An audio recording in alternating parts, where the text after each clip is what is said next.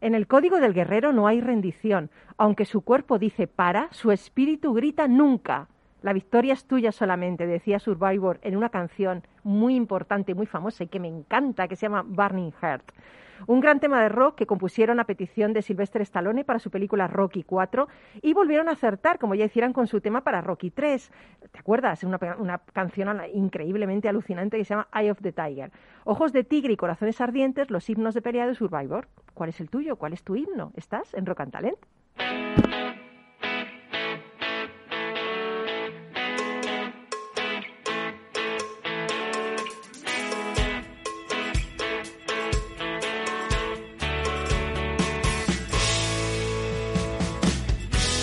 En Capital Radio, Rock and Talent, con Paloma Orozco.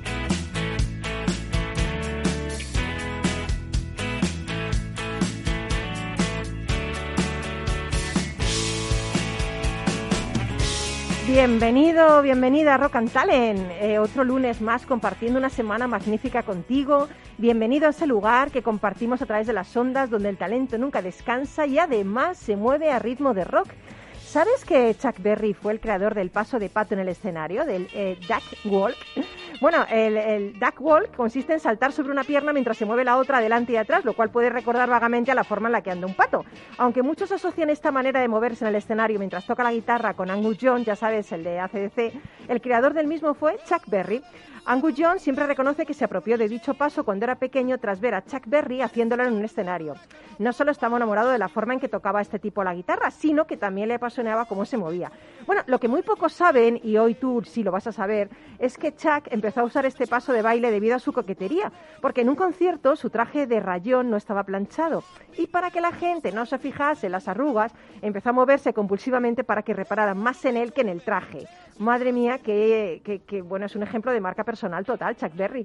Bueno, pues hoy en Rock and Talent nos hemos planchado todas las arrugas, hasta las del alma, cuidado, para recibir a nuestros invitados.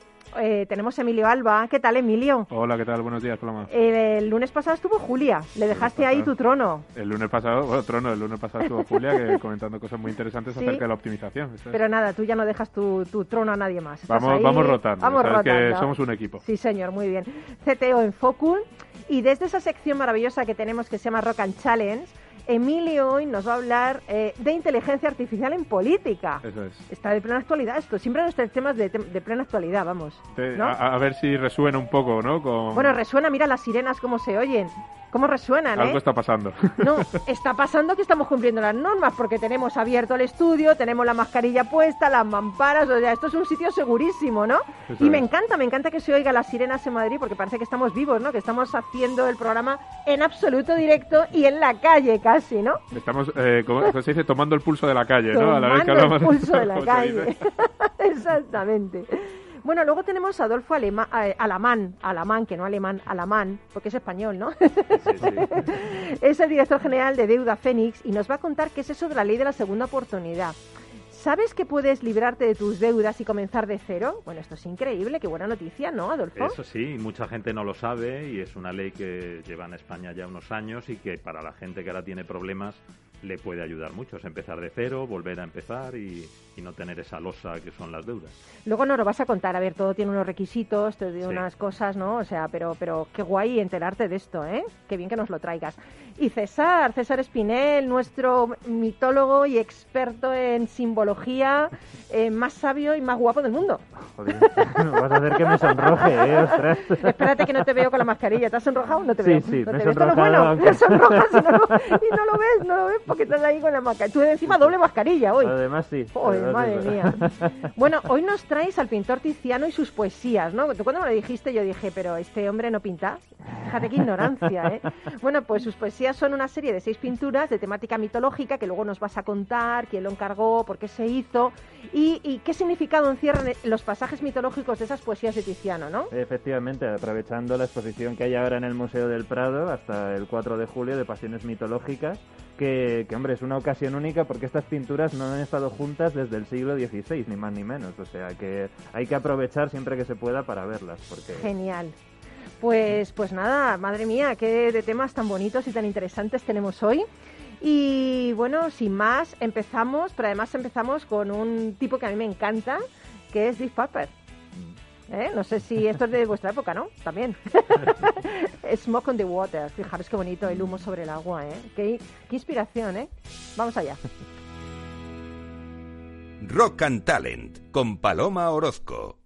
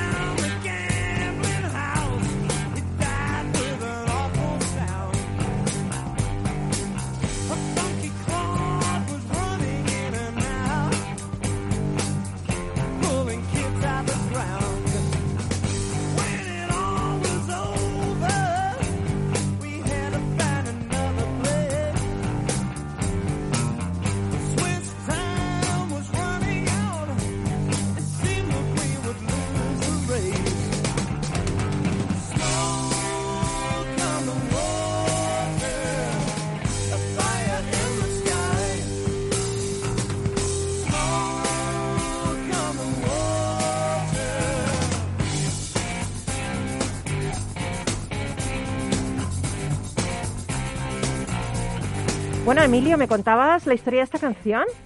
Emilio Alba. Eh, un incendio en el casino de Montreux. Bueno, ahora me lo cuentas porque, mira, eh, ¿sabéis una cosa? Hoy cumpleaños mi padre. Anda. Sí, anda, ¿eh? Anda, ¿eh? ¿A que no sabéis cuántos cumple? 86. Y a que no sabéis que está al otro lado de la línea, para que, le pa' que, le- que baje la radio, eso, que baje la radio, porque si no, no le vamos a oír, que baje la radio, ¿eh? Papá, baja la radio. Bajo la radio. Bueno, a ver, recién vacunado, recién vacunado, no se te puede ver ni nada, estás ahí cumpliendo las normas a rajatabla, pero hoy queríamos desde Rocantale felicitarte cumpleaños, ¿no?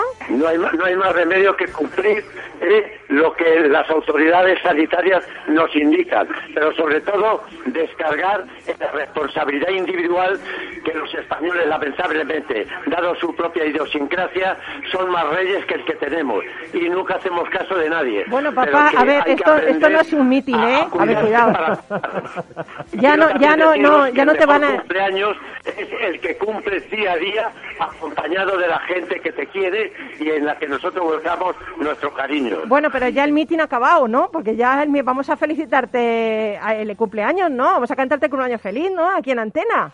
Muchas gracias, muchas gracias. no sé si era fácilmente birthday los to 86. you.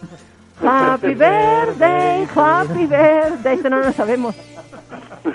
Yo es que me quedé en el de Parchís. tuyo. Yo me quedé en el de Parchís, en el de... eh, ah, en el de Parchís. Cumpleaños Ese, feliz, cumpleaños feliz, te desean tus amigos de Parchís. Muchas gracias, muchas gracias. Lo principal de cumplir años es nunca dejar al- salir al niño que llevamos dentro. Vale, pues Claro, fenomenal. claro que sí. Pues muy bien, pues muy bien. Ya que estás solito, digo, vamos a felicitarle, ¿no? Y sobre todo en esta gracias. felicitación, a to- hacerla extensiva a todas las personas que cumplen años y que están solitos en casa porque no pueden salir o porque están recién vacunados, vamos a hacer esta, esta, eh, esto es para todos aquellos que cumplís años, igual que mi padre, y, y, pensar que para las personas que como yo cumplen estos años felizmente, recordar a los que tienen menos que fuimos muy buenos corredores de fondo y que hoy nos contentamos con ser muy buenos eh, entrenadores. Muy bien, pues ala, muy bien. A entrenar en la vida, sí señor, esa es la actitud. Bueno, papá, tenemos que seguir con el programa, ¿nos dejan, no?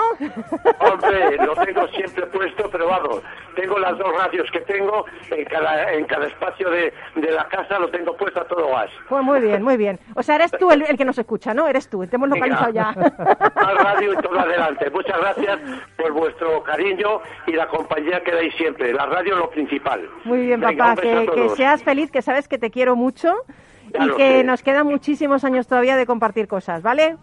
Ya lo sé. Muy bien, guapísima. Venga, un besito fuerte, papá. Chao. Igualmente a todos, gracias. Bueno, ¿qué, qué, qué te parece, Emilio? Vaya padre que tengo, ¿eh? ¿Ha visto el meeting que ha dado? Un poco más Y, le, se presenta las elecciones para Madrid. ¿Con qué, con qué energía, ¿eh? Con qué energía. está vacunado y va, ya, ya, va a tope. Yo no sé qué le han puesto la vacuna. No sé si que le han puesto otra cosa. No Pero sí, es, es, el rayo de la esperanza que esperamos que venga en las próximas semanas, Qué bonito, meses, Emilio, lo que has dicho, para, de la esperanza. Para gente como él, como comentabas, que Sí. muchos cumpleaños, mucha soledad. Sí, la verdad que sí. Una situación que, Complicada. como decías, ¿no? Se ceba mucho en las personas mayores, así que... Oye, nos contabas de esta canción que era en un incendio en Inspirada por un incendio en el Casino de Montreux, es un pueblo vacacional a las orillas del lago Alemán, en Suiza, y que estaban allí, se incendió y, y, bueno, ese, ese- te imaginas esa imagen, Uh, ¿no? Yo siempre me imagino un, edificio precioso saliendo un montón de humo Sí, sí. sobre la orilla del lago, entre las Y montañas. el otro ahí con los acordes Así ahí, nada, creando esta canción. humo sobre el Madre- agua. Madre mía, qué bonito.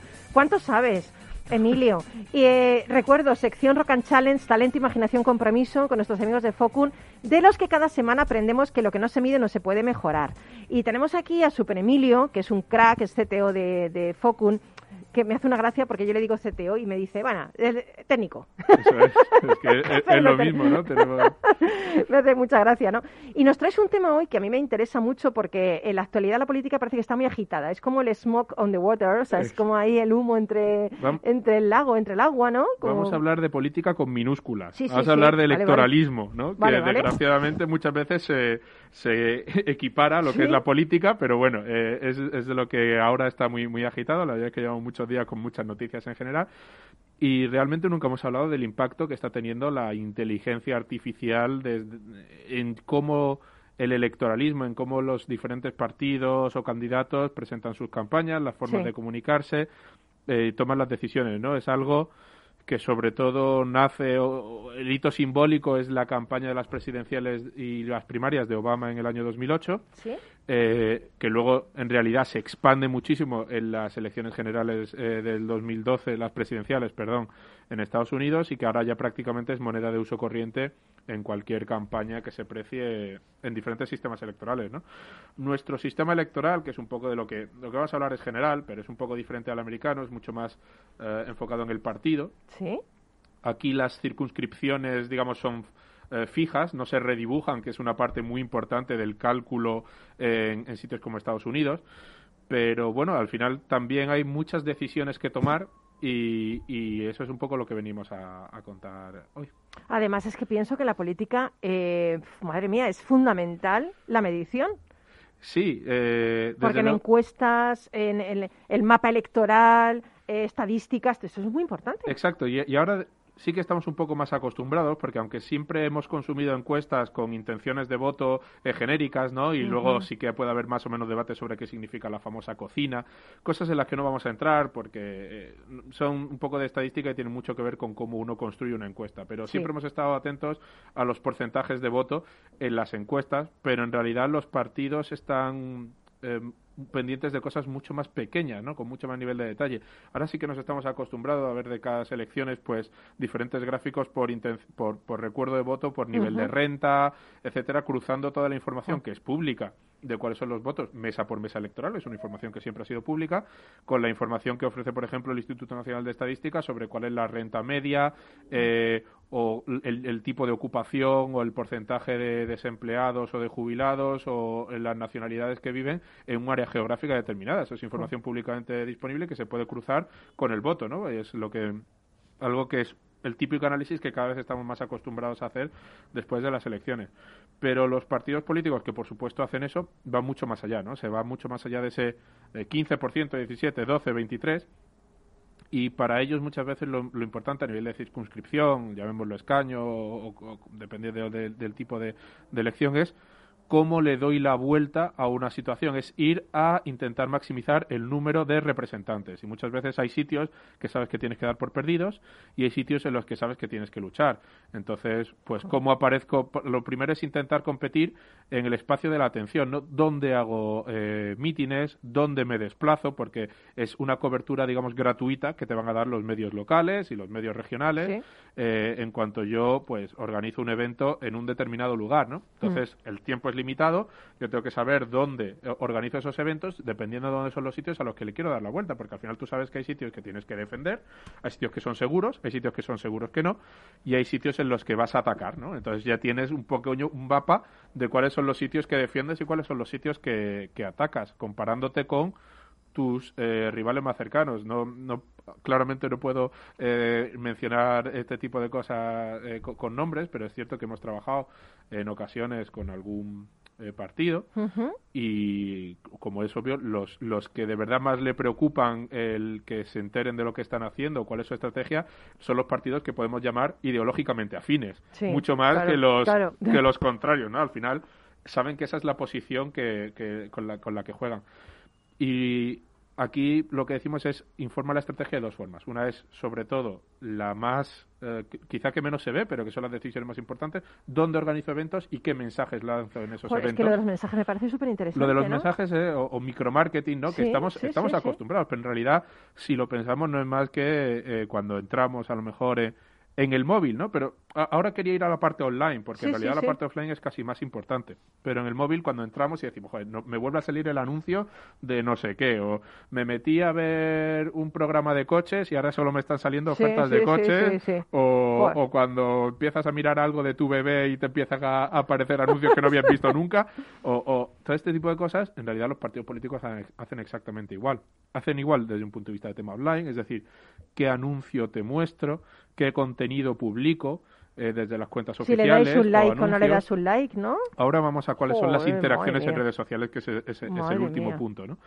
Eh, digamos es, oye, pues ¿qué te hablo? Porque al final los partidos en general, y esto no es, no es, digamos, una opinión a favor ni en contra, sino los partidos en general, tienen programas muy redondos, tienen programas que es muy difícil que molesten. Eh, cuando tú pones los mensajes que lanza, es más bien sobre el qué estás hablando que el cómo lo dicen, ¿no? Mm. Utilizan palabras como fomentar, potenciar o mejorar, que son eh, objetivamente buenas. Sí, son palabras como semilla, ¿no? Claro, nadie se puede negar a, fomentar algo o a potenciarlo o a mejorarlo, ¿no? Exactamente, digamos que el mensaje es muy redondo, es, está hecho para que moleste lo menos posible y luego ya se pone, pues dependiendo de cuáles son tus búsquedas o cuál es tu barrio, cuál es tu estadística, dónde está, pues me interesa hablarte del impuesto de sucesiones, me interesa hablarte del salario mínimo, me interesa hablarte de convenios colectivos o, eh, y, ese es el tipo de mensaje que voy a ir dando en la presencia local en los medios, en los mítines y ahora vamos al mundo online, ¿no? Donde esto se dispara, cada vez tiene más programática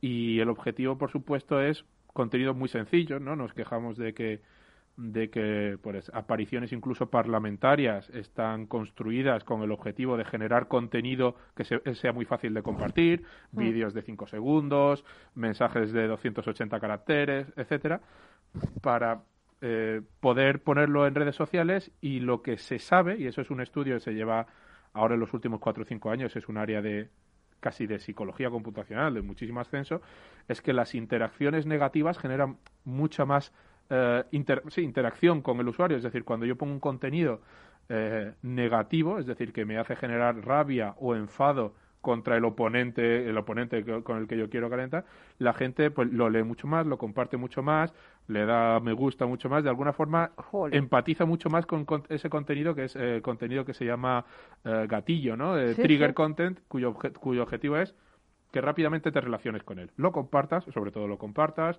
le des a like, contestes, de alguna forma te empieces a vincular con el contenido. ¿no? Y eso sabemos, se está demostrando que es mucho más útil con contenido de carácter negativo, que apele a sentimientos como la rabia, etcétera, que contenidos de carácter constructivo. Oye, a mí me gustaría que fuera tele esto, porque la cara que se nos ha quedado, Adolfo, a César y a mí, es de un cuadro, ¿eh? pero no de Tiziano, es un cuadro del Bosco. Pero eso, va un poco en la línea de, que a veces votamos más en contra de que a favor de. Exacto, exacto. Eh, eh, entonces, muchas veces el, tipo de mensajes que se quieren que se quieren poner es eh, intentar que la gente vea, comparta, lea contenido muy porque claro muy específico para tu segmento de marketing, pensad de verdad en los anuncios que veis, es exactamente igual.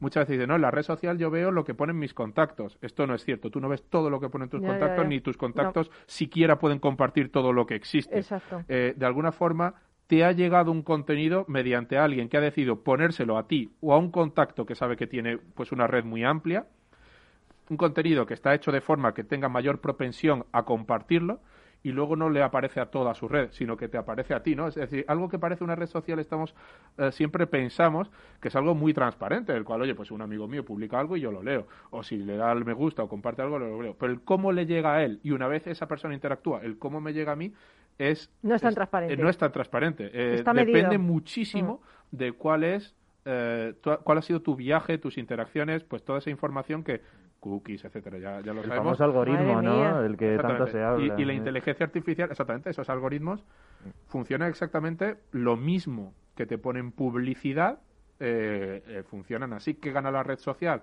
Gana interacción, porque la gente quiere seguir consumiendo más contenido. Eh, y luego los partidos políticos, la inteligencia artificial es eso. Micromensajes con un contenido muy específico y que depende muchísimo, no solo en, el, en la parte offline de la zona donde vivas, etcétera, que eso ya hemos dicho, si quieren atacar, si quieren defender, si cuál es la renta media, tipo de ocupación, etcétera, y en online cuáles son tus cookies, que pues se puede ver claramente cuál puede ser tu potencial segmento de renta, cuáles pueden ser tus intereses, los, los eh, temas que te sensibilizan y por lo tanto yo pongo anuncios que son no dejan de ser anuncios, comparto contenido con personas específicas que sé que te van a llegar y te van a hacer interactuar con el contenido de alguna forma eh, eh, de desarrollar esa relación que podemos llamar de empatía eh, con, un partido político, que muchas veces tiene un nivel animal parecido al que podemos desarrollar con un equipo de fútbol, etcétera, ¿no? Pero bueno, entonces la prensa ya no es el cuarto poder, es la inteligencia artificial la inteligencia artificial en ocasiones es el primer poder y esto, y esto es y esto es, está muy muy muy a debate no en Estados Unidos también etcétera. Pues bueno juega un papel muy importante en qué te muestro y esto es un poco lo que debemos ser conscientes y controlarlo. Jolín que me ha dejado Emilio siempre sorprende ¿eh? es, Emilio nunca defrauda. Da que pensar, nuestros amigos de Focun madre mía están cambiando el país. Están cambiando el mundo diría yo esto, ¿no? esto viene de lejos esto viene de lejos. Ya ya madre mía madre mía bueno, pues te despedimos. Ya te vas, ¿no? Tienes que irte hoy, no te puedes quedar con nosotros hasta el final. Pero una fotita nos, una fotito nos hacemos, ¿no? Venga, pues un paramos para hacer una fotito y para oír un poquito de publi y volvemos enseguida aquí en Rock and Talent. No te vayas.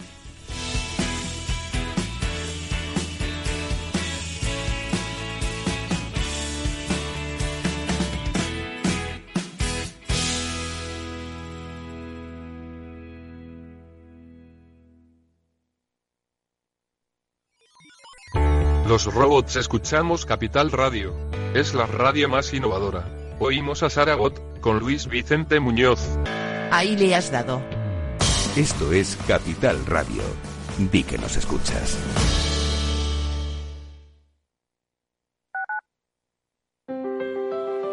Si te gusta la cocina gallega de siempre, en el Mesón Gallego 1 y el Mesón Gallego 2 encontrarás los mejores pescados y mariscos de las costas junto a recetas de la Galicia interior, además de las carnes de Sanabria y los mejores embutidos de Zamora y nuestra terraza. Te esperamos en la calle Muller 35, teléfono 91 579 3623 y en la Plaza de la Remonta 13, teléfono 91 579 0769. Una recomendación del programa gastronómico Mesa y Descanso.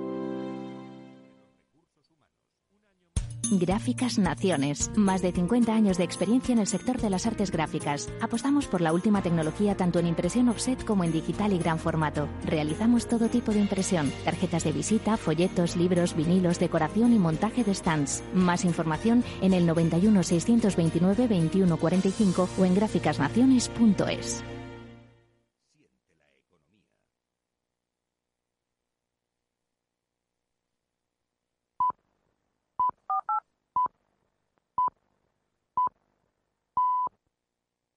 Capital Radio, la genuina radio económica.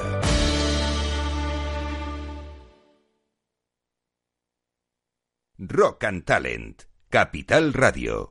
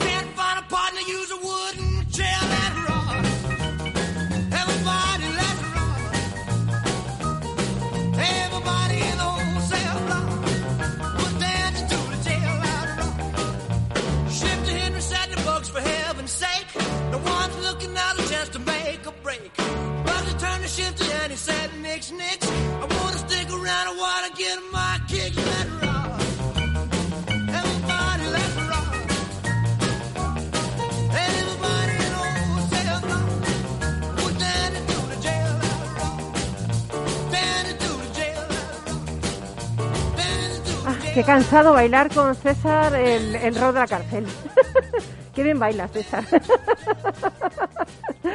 Oye, que la gente se piensa que es broma, ¿eh? Y estamos No, aquí no, bailando. Vamos, para nada, Jolín, sí, hay Oye, que, para yo- animar yo- el lunes. Claro, yo le iba a decir al duende que si baila o que si prefiere un refresco en la barra. Que esto es una cosa que decía cuando yo era más joven. Dice, ¿bailas o prefieres un refresco en la barra, no? Yo siempre decía, bailas, ¿eh? Porque el de refresco en la barra me quedaba un poco así, como... Si era un pesado tenía que estar aguantando ahí la Ay, conversación. Digo, claro. me bailar, por lo menos pues, me llevo eso, ¿sabes? buena El baile. estrategia. bueno, Adolfo Alamán, eh, me encanta en tu, tu presentación.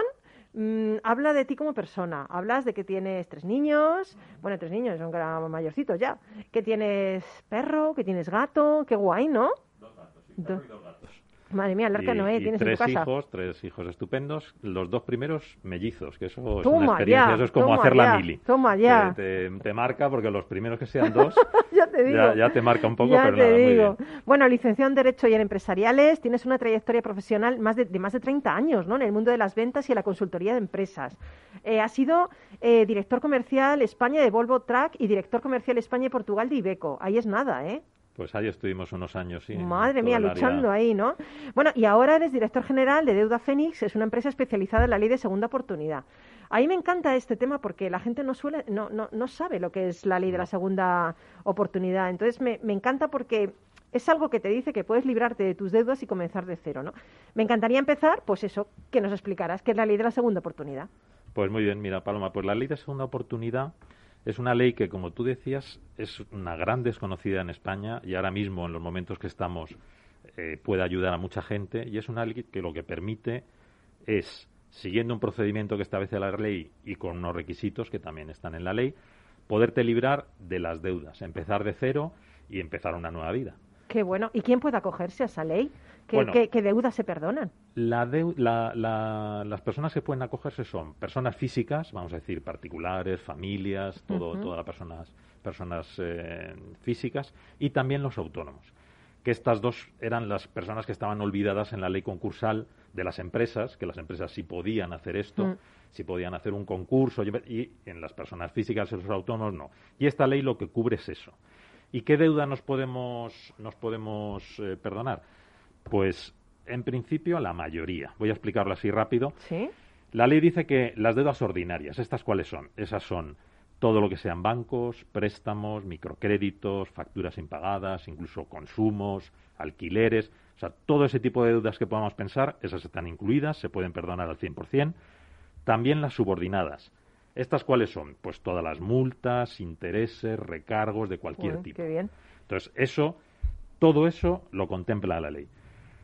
Otro tipo de deudas que están contempladas, pero un poquito distintos, son las privilegiadas. ¿Estas cuáles son? Todo lo que es Hacienda, Seguridad Social, o sea, IVA, Seguridad Social, se pueden perdonar, pero no al 100%. Estas tienen una regla un poquito especial. Actualmente los jueces, como lo están eh, haciendo, es el 50% del principal de esa deuda es el que hay que pagar Sí. y se perdona el otro 50% más todos los intereses, recargos, etcétera. La mayoría de estas deudas suelen tener más importancia los intereses y los recargos Hombre, fíjate, claro. Y entonces con esto también se les ayuda mucho. 50% no se perdona, pero ese 50% se puede llegar a pagar en cinco años y el otro 50% se perdona más todos los intereses, recargos, tal. Y otra que me gustaría también concretar que puede ayudar también a mucha gente y no lo sabe es el tema hipotecario. La- una deuda hipotecaria, una deuda que tenemos porque hemos eh, hipotecado nuestra casa, esa no se puede perdonar porque va unida a la casa, pero sí lo que se puede hacer es lo que aquí en España no existe, que es la dación en pago, a través de la, de segunda oportunidad hacerla.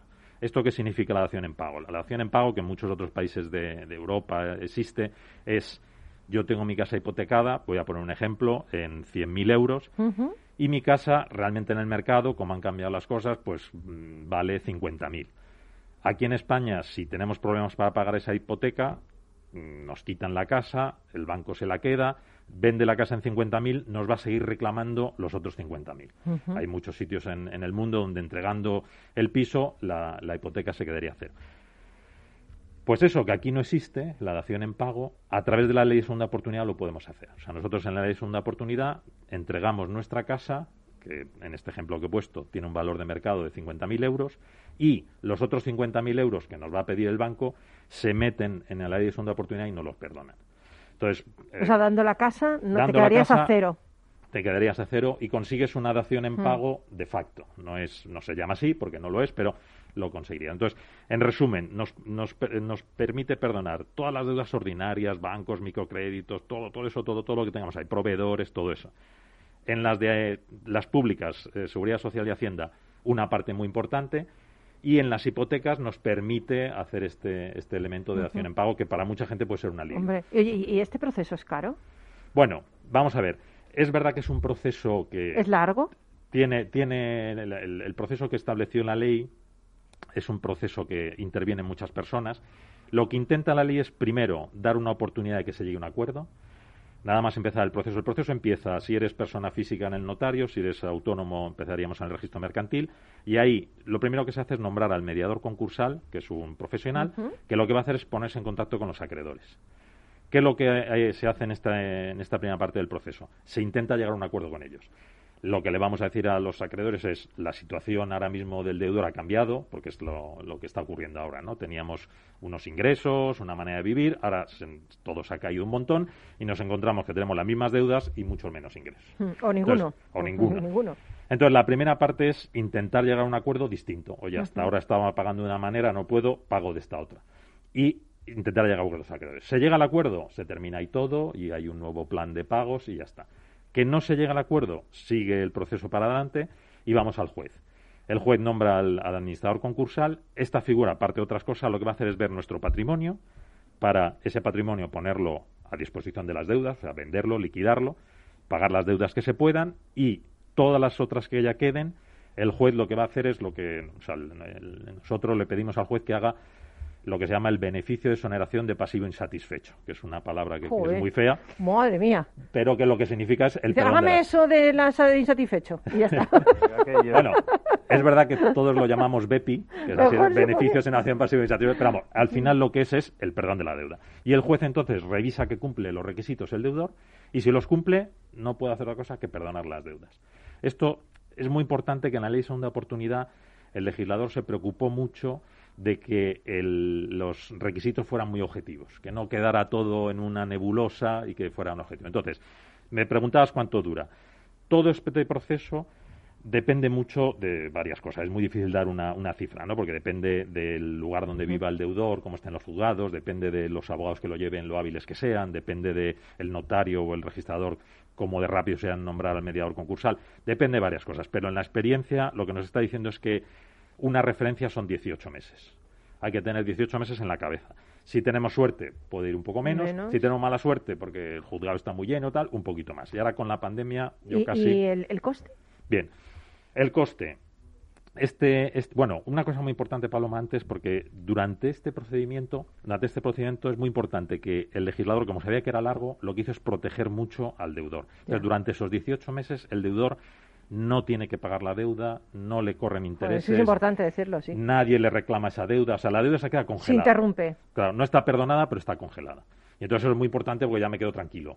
Ya es verdad que hay que tener paciencia, pero a mí ya nadie me va a molestar, no me va a Sí, costar. qué bueno. Y me preguntas el coste. Bueno, el coste tiene, tiene dos elementos de coste el procedimiento. Uno, el bufete de abogados, que es muy importante que sea especialista en la ley de segunda oportunidad como nosotros en, En en Deuda Fénix. Y lo segundo, los dos eh, profesionales que eh, antes he comentado, que era el mediador concursal y el administrador concursal. El coste, también decir una sola cifra es muy complicado porque depende, pero depende de la complejidad del caso, puede estar la parte del bufete de abogados entre 2.500 y 4.500, 5.000 euros. Esos serían los más complejos ahí, los más sencillos, esos 2.500. Y luego el mediador concursal y el administrador concursal, hay unas tablas para calcular sus honorarios, pero aproximadamente entre 300, 400 euros cada uno. Pues mira, Adolfo, poco me parece para si te quitan las deudas, sinceramente. Poco me parece, por si tienes un montón de deudas, la hipoteca y tal, y por ese dinero contratas a alguien que te ayude con esta ley de segunda oportunidad, no me parece mal, la verdad. Sí, además intentamos, Digo porque yo, ¿eh? sabemos que la, que la gente que eh, viene a esto, pues normalmente no suele estar muy bollante, y entonces les damos facilidades para que lo paguen mensualmente.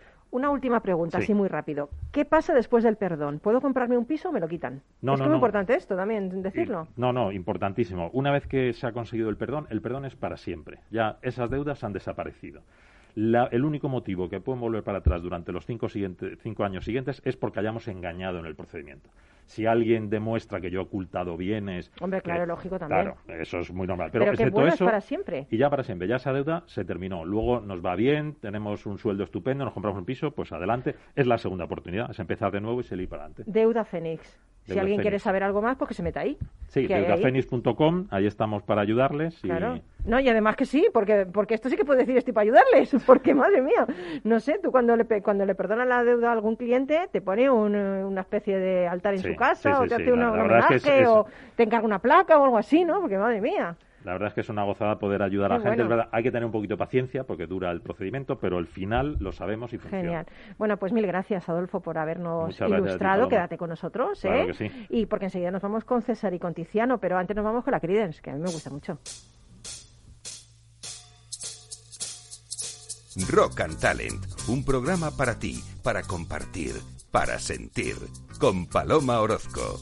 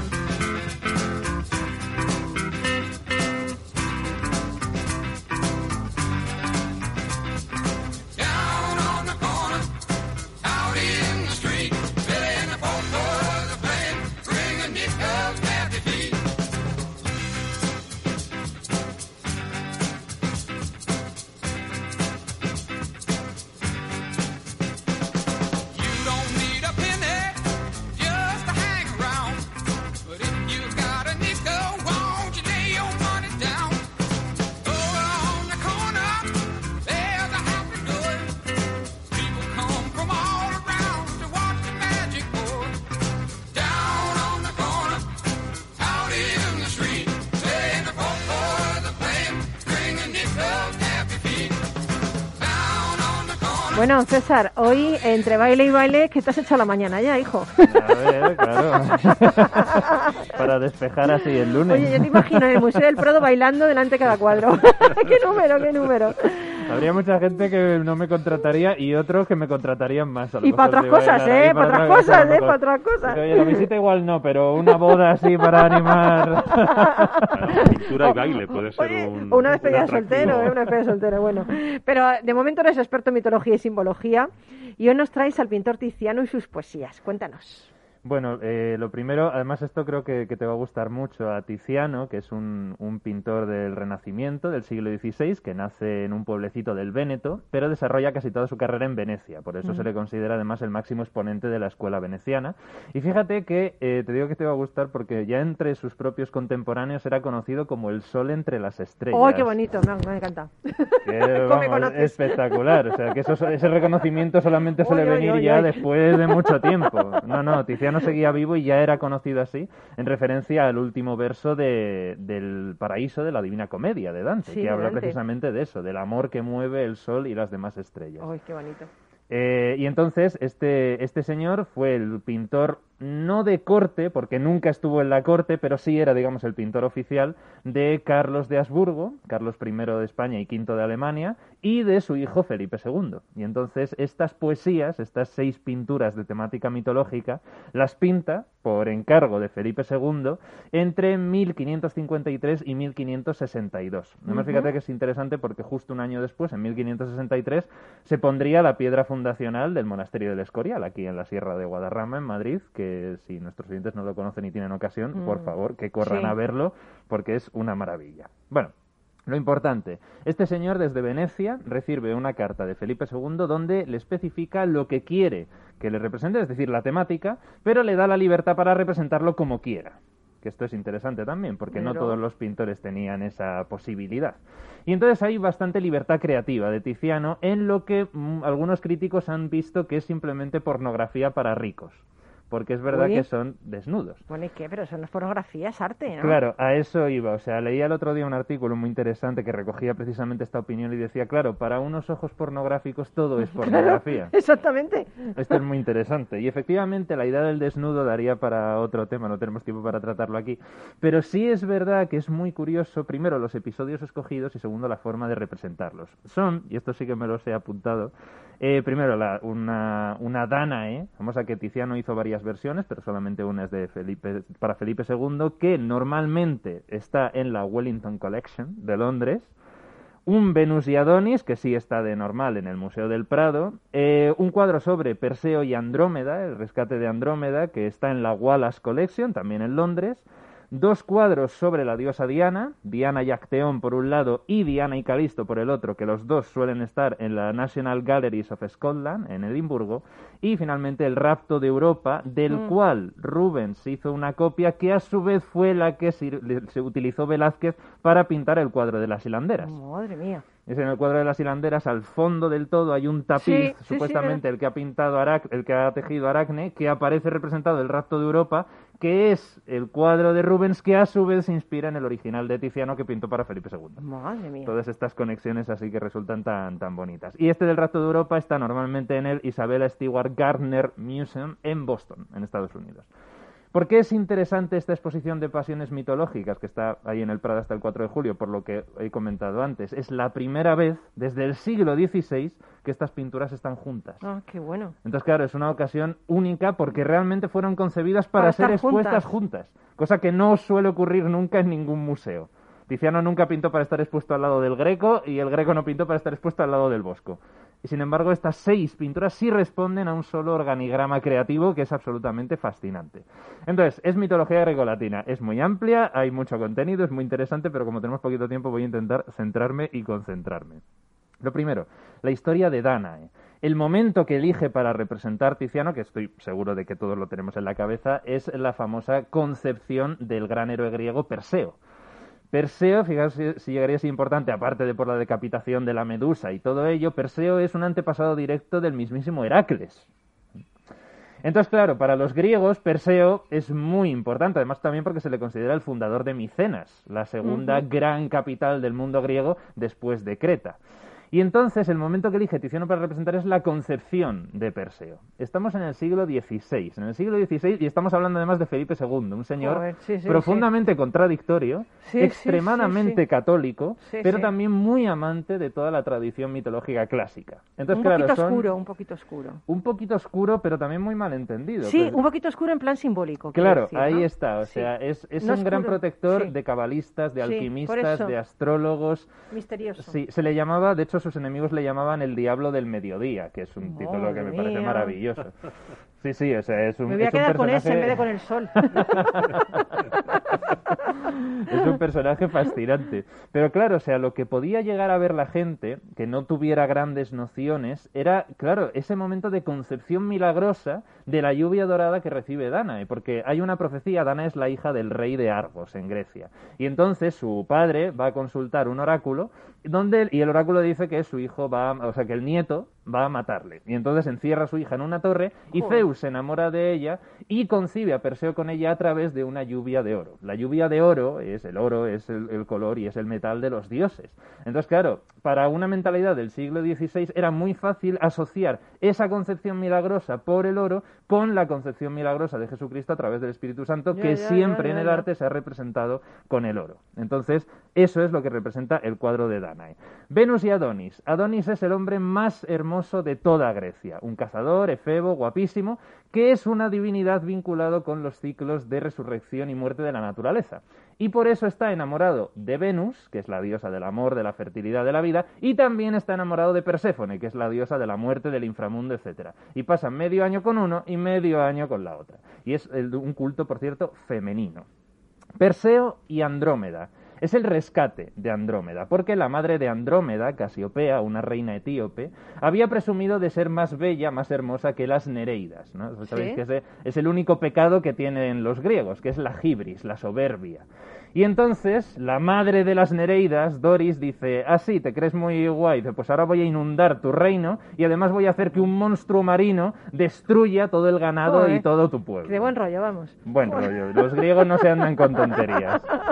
Y entonces otra vez el oráculo dice que para que ese monstruo se vaya, tiene que ofrecerse en sacrificio la única hija que tiene Casiopea, que es la famosa Andrómeda, que por cierto, su nombre significa la reina o la gobernante de hombres. Y entonces Perseo, el hijo de Danae, que ya ha decapitado a Medusa, pasa por Etiopía de regreso a su casa y se encuentra con todo ese percal y entonces consigue derrotar a ese monstruo y rescatar a Andrómeda. Andrómeda, que por cierto, efectivamente acabará siendo una constelación. Diana y Acteón y Diana y Calisto.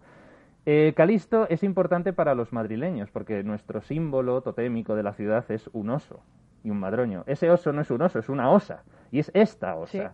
Calisto, porque formaba parte del cortejo de Diana y uno de los votos que había que hacer era el de castidad. Tenían que ser vírgenes todas. Y Zeus, otra vez, se enamora de esta Calisto y eh, Artemisa o Diana se entera y la transforma en osa y Zeus es ascendida, a, esa- la asciende a las estrellas que es la osa mayor. Jolín, qué bueno, ¿eh? Qué bueno. La verdad es que, ¿cómo sabes tanto, eh? Claro, Uf, dice, porque y- soy... Y mira cómo nos cuenta de rápido, como ya nos iba el tiempo, ya nos has contado que no vea de rápido. Sí, pero un montón de cosas muy interesantes. Joder, ¿eh? ya te digo, no, no, vamos, queda, estamos a dos minutos de irnos, pero, sí, pero es que yo estaba aquí que digo, no, no, que quiero seguir escuchando, que quiero seguir escuchando. Oye, mil gracias por contarnos todo. No, no, o sea, gracias a vosotros siempre. Y No, de verdad, no. o sea, hay que. Y, y hay que lo, lo bonito que estás esto. haciendo tú, que estás acercando la mitología a la gente. O sea, es que eso es precioso, porque está todo en la mitología, ¿eh? Sí, Para es que mí. es eso, creo que tiene enseñanzas que son importantes para, para muchísimo, nosotros. muchísimo, Sí. muchísimo. Y además se me acaba de ocurrir una idea, ¿por qué no traemos todos los días un cuadro para que la gente lo, ya que no se puede salir y no se puede, sería bonito eso, sería bonito. Bueno, pues es que nos queda muy poquito ya, nos vamos a ir eh, con una, una música que nos ha puesto el duende. El duende la verdad es que es la pera, ¿eh? También. Hombre. La- es que nos pone una música que solo se escucha aquí, de Waterboys. O sea, ¿dónde se escucha? En Capital Radio, Aquí, no hay más, está claro. claro.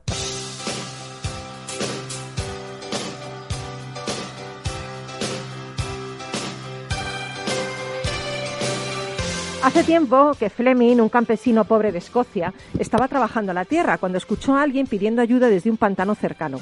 Cuando acudió al lugar vio a un niño enterrado hasta la cintura en el lodo negro. Fleming consiguió salvarle. Eh, al día siguiente recibió la visita de un elegante noble inglés, que se presentó como el padre del niño que había salvado. Bueno, quería recompensarlo, pero el campesino Fleming rechazó la oferta. Entonces el noble inglés eh, se ofreció para costear los estudios del hijo del campesino. Y claro, Fleming aceptó esto, ¿no? Así el hijo de ese pobre agricultor se graduó en la escuela de medicina y llegó a convertirse en Alexander Fleming, el descubridor de la penicilina que recibió el premio Nobel. Algunos años después, el hijo del noble inglés cayó enfermo de pulmonía. ¿Qué lo salvó? La penicilina. El nombre del noble inglés, Randolph Churchill. El nombre de su hijo, Sir Winston Churchill.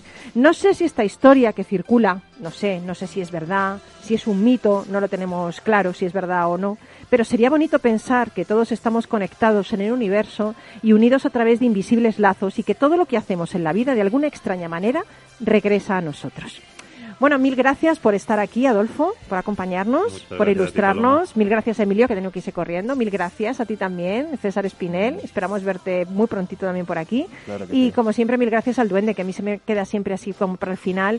Y es que sin él no hay programa, porque él es el que está a los mandos de todo, el que pone la música y el que nos insufla este buen rollo cuando venimos. Nos vamos, regresamos con vosotros muy, por- muy prontito. Cuídate mucho, gracias por estar siempre ahí y que todos los días para ti sean un gran cumpleaños. Estás vivo, aprovechalo. Un besito, chao, nos vamos. Rock and Talent, un programa para ti, para compartir, para sentir, con Paloma Orozco.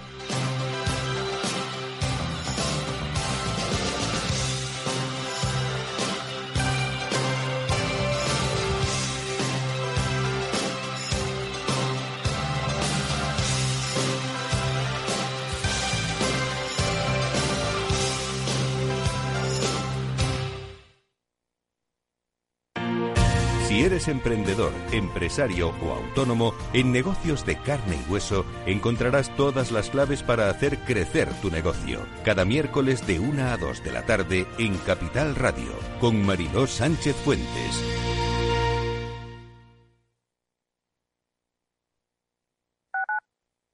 Capital Radio Madrid, 105.7. Disfruta de la mejor cocina gallega en Montes de Galicia. Todo un clásico moderno en el barrio de Salamanca. Disfruta de la variada dieta atlántica, de las mejores carnes y pescados tratados con respeto y transparencia y regados con una de las mejores bodegas de la zona. En grupo, en familia o en pareja, Montes de Galicia te ofrece el espacio perfecto en cada ocasión.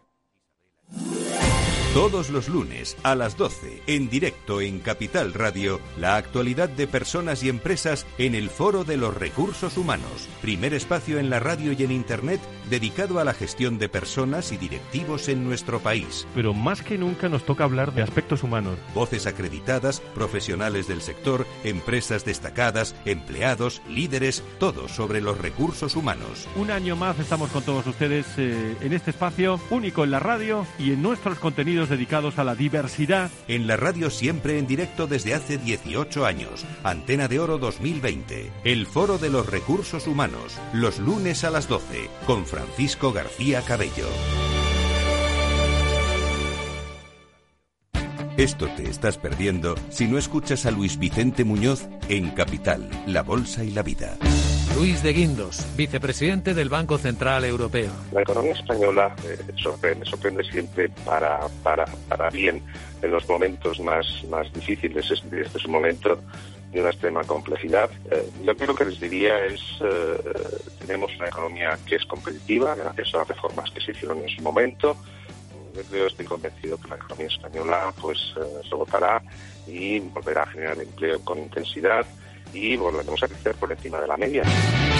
No te confundas. Capital, La Bolsa y la Vida con Luis Vicente Muñoz. El original.